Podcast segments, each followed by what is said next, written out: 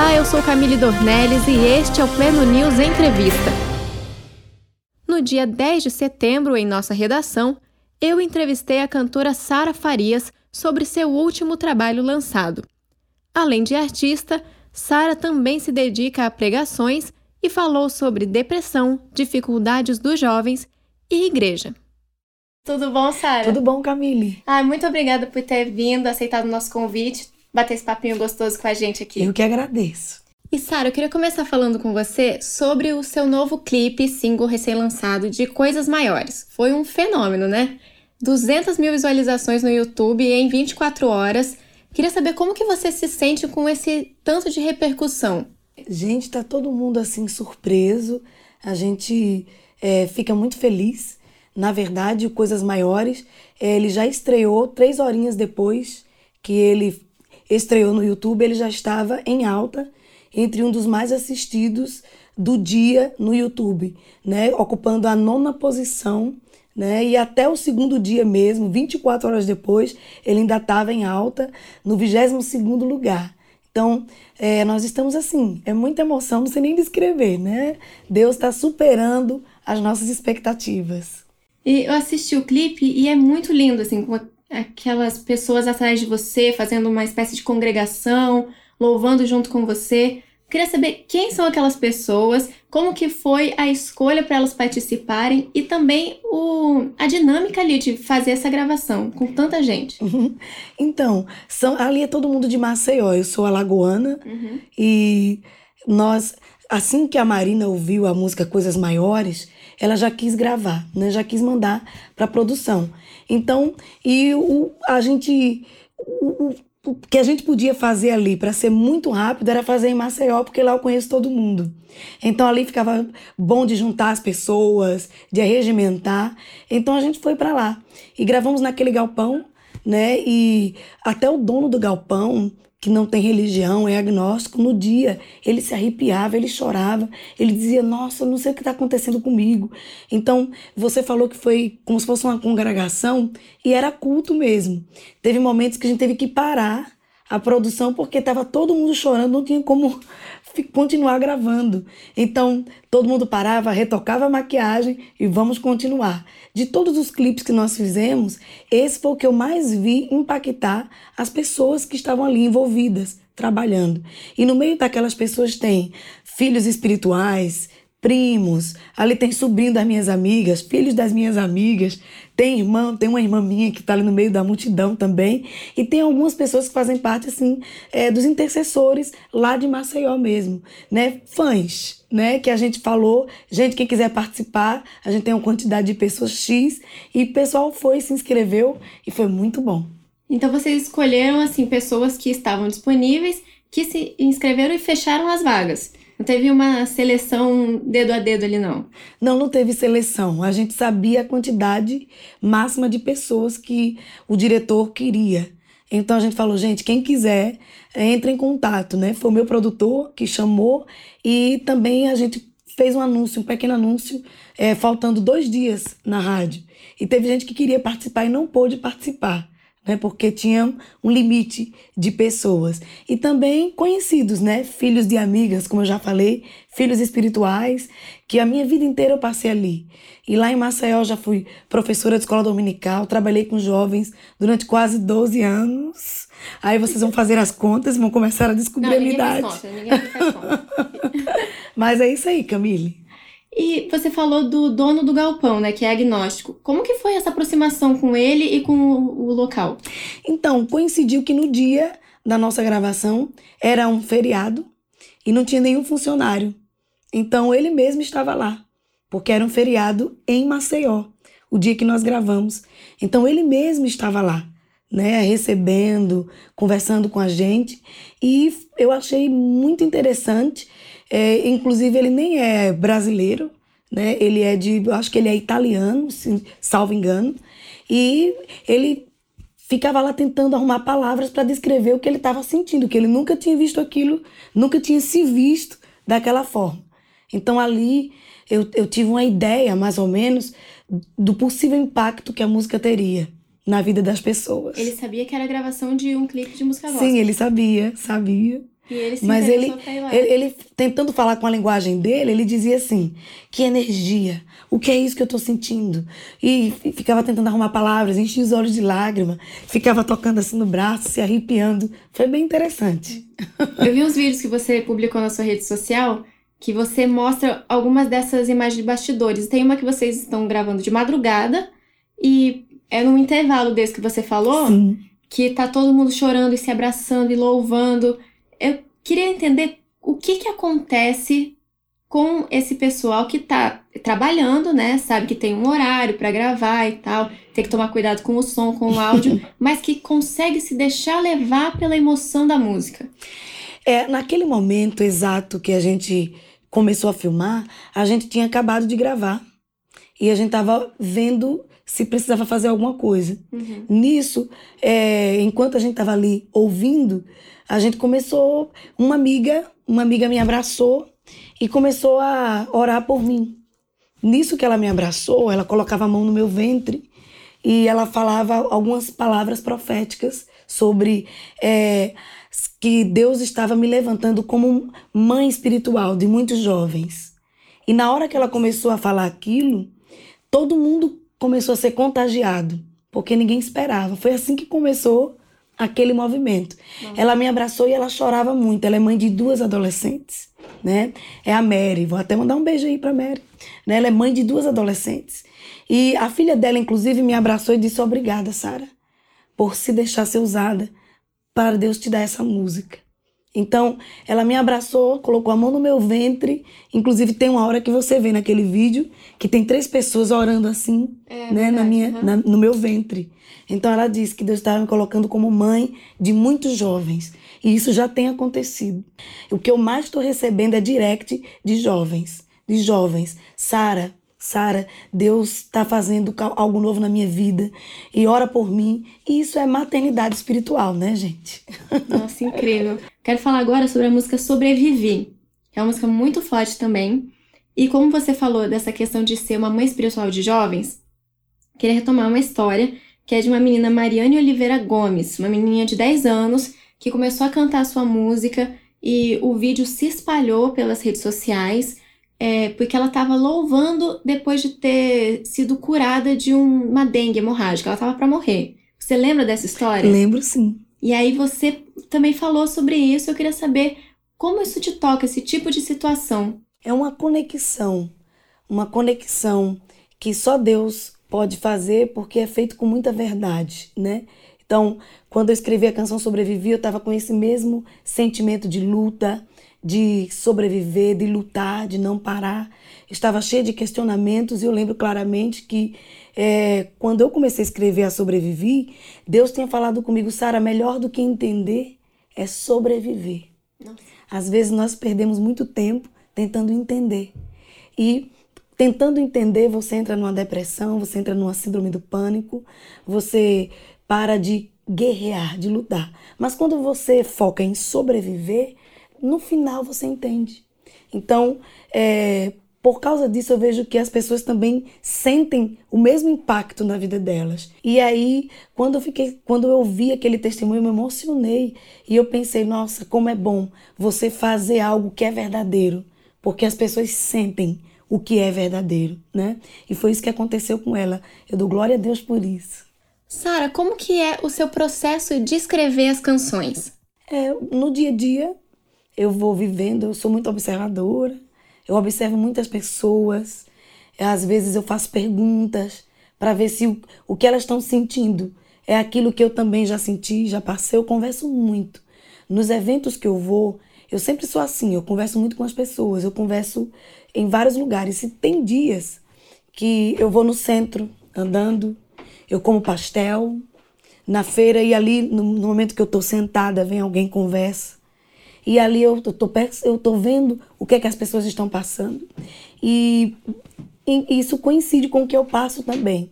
E nisso eu vou escrevendo. E quando não é assim, é baseado em alguma pregação, alguma palavra, alguma reflexão bíblica que Deus me deu e eu preguei na igreja. E naquilo que eu prego, já vem ali em seguida uma música. E às vezes é pregação que eu escuto de outros pastores. Eu estou no culto, eu vejo o pastor pregar e, e na mesma hora Deus está me dando ali uma canção. É tudo uma conexão, né? Sim. Vai se conectando com as outras pessoas que você conhece, não conhece. Muito legal. Bom, vamos voltar então para coisas maiores, que agora eu quero saber como que foi essa história de fazer a gravação do vídeo com o áudio tudo junto, porque isso é muito difícil. Verdade. De onde é. veio essa ideia? Inclusive eu fiquei super nervosa, porque a gente canta eu tô esse, no mês que eu gravei, eu cantei 25 vezes no mês. Nossa. E aí, o pessoal, Sara, como é que tá essa voz para gravar? E a gente tava viajando, viajando, mas nós conseguimos, né, fazer e nós captamos ali ao vivo com, com todo mundo para ter aquele clima mesmo de ministração ao vivo e foi uma experiência extraordinária. Eu fiquei nervosa, né? Meio nervosa assim, você fica preocupada com a qualidade da voz, mas deu certo, graças a Deus. E Sara, como que foi a sua infância? Você nasceu num lar cristão, evangélico, e os seus pais eram muito envolvidos, né? Você começou a cantar desde pequena? Então, eu, eu canto desde os cinco anos na igreja. Então, comecei a cantar em cantatas de Natal, né? Coral de Natal. Acho que naquela época ninguém nem chamava gospel, né? Que o, o gospel é, já veio, é uma junção de, de God com spell, né? Uhum. É, da, da música negra americana. Então, naquela época, eu acho que era tudo hino religioso, hino de Deus, hino da igreja. E a gente cantava, cantava. Com 11 anos, eu entrei num grupo infantil que existia em Maceió, da tia Elza, e ela me convidou. Então comecei a participar desse grupo, nós gravamos ainda três discos vinil. Ai, façam as contas, façam as contas. Não, e aí... O vinil é onde a música fica melhor. É, é verdade. Assim. Então, e depois disso, foi quando eu lancei o meu primeiro álbum solo, né? Que o primeiro álbum, é, digamos que foi um pouco frustrante, mas eu precisava passar por aquela frustração. E depois que eu me frustrei naquele primeiro álbum, eu passei um hiato de seis anos que eu desisti da música. Seis anos? Seis anos. Eu desisti da música, eu não queria gravar mais nada. Então, por fim, em 2007, eu lancei o álbum de joelhos, independente. E através desse álbum de joelhos, é, as portas começaram a se abrir ali mesmo no Nordeste, né, nas, nos estados vizinhos, e foi evoluindo. Em 2014, eu lancei o CD Novidade, em 2012, aliás, o Novidade. O Novidade teve uma repercussão bem maior, né, no Nordeste também. E por fim, em 2015, nós lançamos a Deixa Eu Te Usar. Então, a Deixa Eu Te Usar já na era digital, ela entrou como um clipe no YouTube e hoje que ele já vai para quase 12, 200 milhões, né? E quando foi que você percebeu que as músicas que você cantava na igreja e também as canções que você compunha podiam se tornar a sua carreira? Então, não, não foi logo, não foi imediatamente. É, foi mais ou menos já no álbum Depois de Joelhos, quando as agendas começaram uhum. a começar, eu ainda trabalho, eu sou publicitária, uhum. né? Eu fiz comunicação social com habilitação em publicidade e propaganda, e eu já trabalhava com isso, né? E já vendia. Eu tanto trabalhava com agência como trabalhava com produtora, né? E eu trabalhava assim quando eu não consegui mais conciliar as agendas para cantar com o meu trabalho. Então teve uma hora que eu tive que escolher. Ou eu vou ficar com publicidade, ou eu vou começar, eu vou ter que abrir mão disso para poder viajar. Então ali eu comecei a ver que o meu futuro era ali tá? Tanto me fazia muito feliz, como graças a Deus estava dando para me sustentar, já estava dando para pagar as contas. O que é bom, né? Graças a Deus. E a sua família te incentivou nesse processo? Então a minha mãe sempre me incentivou, meu pai não. É mesmo. Meu pai, ele, ele, meu pai, ele fez um curso de engenharia técnica por correspondência. Nós morávamos no interior de Alagoas. É, hoje, hoje meus pais moram em Maceió, mas quando eu nasci, eu nasci em Maceió, mas morava no interior de Alagoas. Então lá o meu pai fez um curso superior técnico por correspondência. E ele tinha os empregos certos dele. Ele saiu, trabalhou em usinas e se aposentou pela, na Braskem, que é do grupo Odebrecht. Então, para ele, emprego é carteira assinada. Estabilidade. Estabilidade. Então, ele sempre quis assim: ou você faz concurso, ou você trabalha em alguma coisa de carteira assinada que seja fixo. Então, ele nunca quis que eu viesse para música. Agora, a minha mãe sempre foi mais assim, espiritual, sempre foi mais emoção. Então, a minha mãe queria ser cantora. É então, mesmo? ela, de uma certa forma, ela se realizava em mim. Né? Ela tinha esse desejo no coração. Mas quando meu pai viu que eu estava bem encaminhada, hoje ele é um dos maiores é, apoiadores, torcedores. Como que você conheceu o seu marido, o Davi? Ai, gente, eu conheci Davi aqui no Rio de Janeiro. Meu marido é carioca, tá?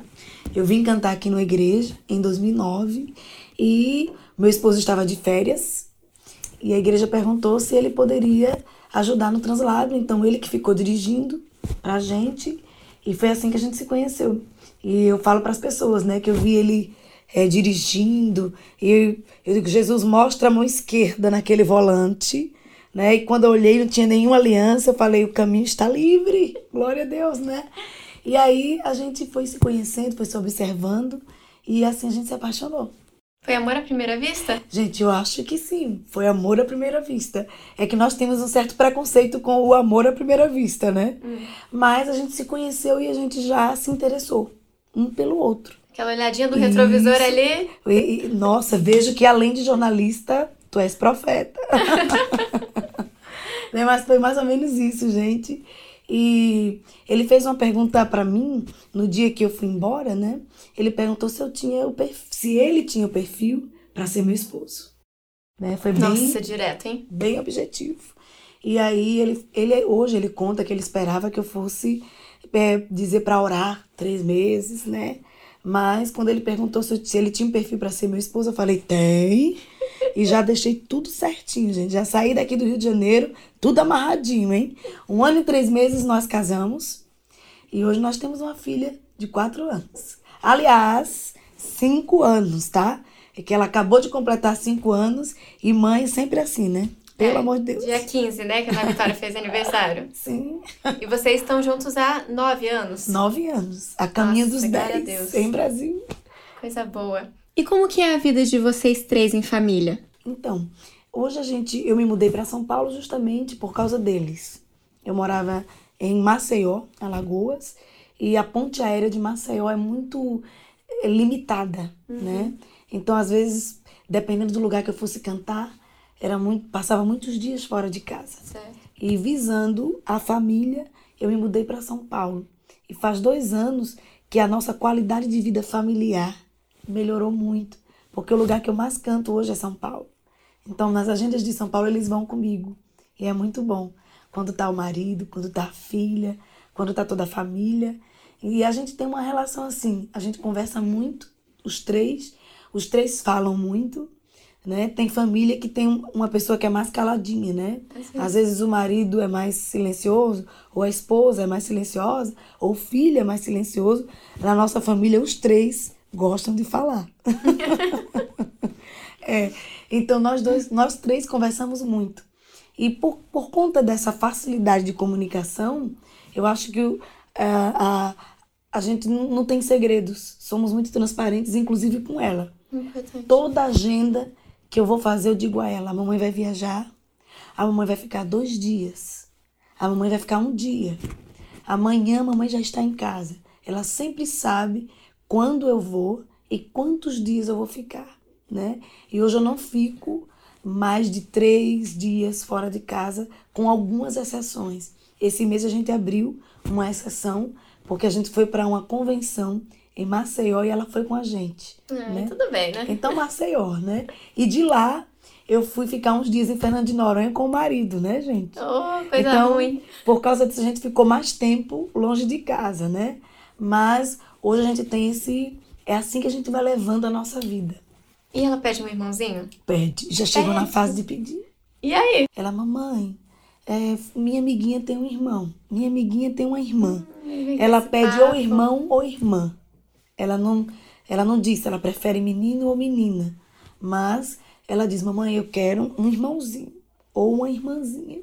Então eu fico, ai Jesus, ai Senhor. Amém, né? Se for para ter, vamos lá. Tá bom. E Sara, é, você falou mais cedo que você é como uma mãe espiritual para os jovens. E aí eu queria que você comentasse, aproveitando que a gente está em setembro, setembro amarelo, campanha de prevenção contra o suicídio, que você comentasse um dos problemas que afetam os jovens hoje, que é depressão, ansiedade, que no final pode acabar acarretando suicídio. Como que você percebe essas coisas? O que, que você acha que causa A minha isso? observação para, para o que está acontecendo agora é que o jovem ele está sem três coisas. É uma crise de propósito, uma crise de amor e uma crise de verdade. Eu sempre converso com pessoas que ou tentaram suicídio ou com parentes que perderam alguém que se suicidou. Nossa. E eu sempre pergunto para tentar entender o que estava acontecendo ali.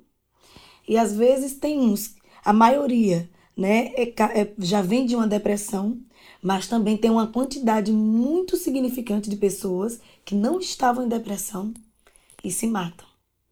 Elas não, elas não suportaram alguma coisa ou perderam o prazer pela vida. Tá?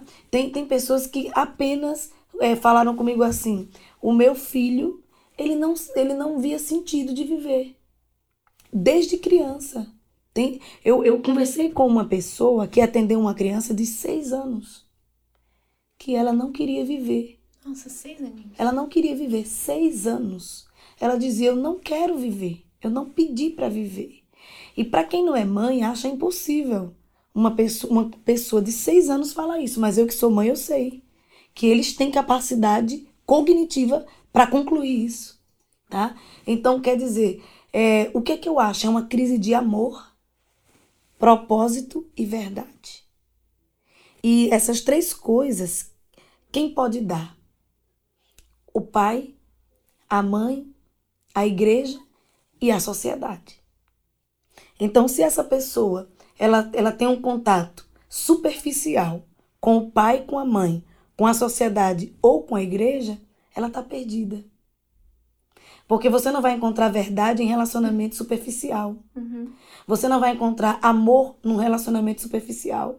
Você não vai encontrar propósito na superficialidade, uhum. tá? Porque isso são coisas profundas.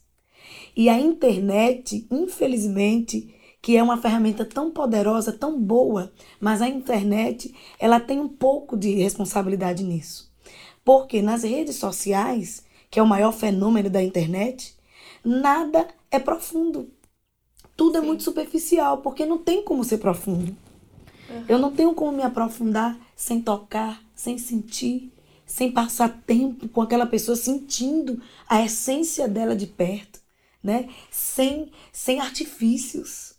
Então, no meu entendimento, eu lembro como se fosse hoje, a primeira vez que eu fui na Suíça, em, no ano de 2015. E a Suíça, que para todo mundo é um país perfeito, e realmente a Suíça era um dos países mais estruturados, perfeitos do mundo. Mas quando eu estive na Suíça, em 15 dias que eu fiquei lá, três suicídios. Três suicídios. Mas isso não sai no jornal. Ah, não? não sai no jornal. As pessoas falam no dia a dia e elas dizem: existe uma, uma política para que não divulgue os números. Porque tá? são altos? Exato, porque são altos. E aí eu falei: o que é que tem nesse país? O que é que tem em países assim? Você vai no Japão, o que é que tem? Muita superficialidade. Relacionamentos distantes. Tá? E alguém diz, mas fulano tinha uma mãe maravilhosa, tinha um pai maravilhoso. Você estava dentro da casa? Você viu como era? E tá? como que a gente pode ajudar uma pessoa assim, nessa situação? É difícil ajudar uma pessoa que ela se fechou. É, né? É. Uma pessoa que ela está com a decisão de suicídio na cabeça, quando ela toma a decisão mesmo, ela quer passar para todo mundo que ela tá bem, que é para ninguém interromper o plano dela. O meu irmão foi convidado por um amigo para participar de um churrasco. Isso na cidade de Arapiraca, que é a cidade que tem o maior índice de suicídio em Alagoas e um dos maiores do Brasil. O índice de suicídio em Arapiraca está maior que o índice de suicídio no Brasil. Nossa. E meu irmão foi convidado para um churrasco e esse rapaz fez um churrasco maravilhoso, serviu para todo mundo o churrasco e no outro dia ele se matou. Então essa pessoa ela estava decidida. Então, o que fazer quando uma pessoa ela tá você primeiro tem que entender os primeiros sinais. Os primeiros sinais, pesquisar, estudar, tá? E encontrar uma forma de alcançar o coração daquela pessoa. E cada pessoa tem uma chavezinha diferente do coração. Então, aí eu vou entrar no lado espiritual, que infelizmente muitas pessoas ignoram. Mas o caso de suicídio, muitas vezes, você só consegue vencer espiritualmente. Porque você vai precisar de algo mais poderoso do que a palavra. Algo mais poderoso do que uma estratégia humana. Uhum. Você vai precisar de uma interferência espiritual. Alguém que chegue ali e não é gritar, não é repreender demônio. Não é isso. É você fazer uma oração poderosa. A Bíblia diz em Tiago 5 que a oração de um justo pode em seus efeitos, tá? Uhum. A Bíblia diz que a oração de um justo libertará o doente. Então, se ele tá, se ele desistiu da vida, ele tá com um, uma doença de propósito. É uma doença de propósito. E você vai lá e diz: Jesus, Jesus. É um trabalhinho de formiguinha, né? É um trabalhinho de formiguinha. sempre. E observar. E para você que, que é mãe, que é pai, para você que tem filho, uh, preste atenção no que eles falam sem abrir a boca. Nossa. Tá? Preste atenção, leia seus filhos, né? Eu vou falar de uma pessoa assim, é, um escritor, um escritor, é, um dramaturgo, né? O Manuel Carlos, tá?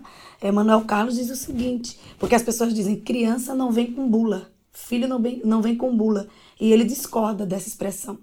Ele diz vem sim, só que você não tem paciência de ler, né? Você então, tem que ter paciência para ler bula. Exatamente. Cada criança, cada humano, ele tem sim sua bula. Mas você vai ter que observar, você vai ter que conviver, vai ter que se relacionar profundamente com aquela pessoa, não superficialmente. Uhum. Então, com a minha filha, ela, ela faz assim comigo, mamãe, eu sei que você não gosta, mas eu estou com o celular. Então, mas ela gosta de ler. Ela observa a vida. A minha filha, ela sabe por onde ela anda. Para qualquer lugar que o carro for, ela sabe para onde está indo, qual é a direção do aeroporto, a direção da escola, a direção da igreja, a direção é, é, do shopping, dos lugares da praça, do parque. Por quê? Porque eu não permito que ela fique com o celular, uhum. nem com o tablet dentro do carro. Uhum. Eu quero que ela observe a vida. Então, os pais têm esse, esse papel fundamental. Essa criança, é, é, é a, nós temos esse, essa responsabilidade de gerar o propósito dentro dela. Se ela nasce sem propósito, ela vai dizer: para que eu existo? Uhum. Qual é a finalidade da minha vida? Então ela não quer viver, tá? Então, se a família falhar, a igreja pode ajudar. Verdade. Mas se a família falhar e a igreja falhar, a sociedade pode ajudar. Se esses três falharem, quem pode ajudar? Então, é, um, é, uma, é uma ação conjunta da família, da igreja e da sociedade. Tá ótimo. Sara, Ai, que pena, mas acabou a nossa entrevista. Ah. Foi uma alegria te ter aqui. Muito acabou no melhor momento. Eu tava tão empolgada, gente. Eu não empolgo, foi você sabia? mesmo. Esse foi o Pleno News entrevista com a cantora Sara Farias. Fique ligado em nossos podcasts. Pleno News é notícia de verdade.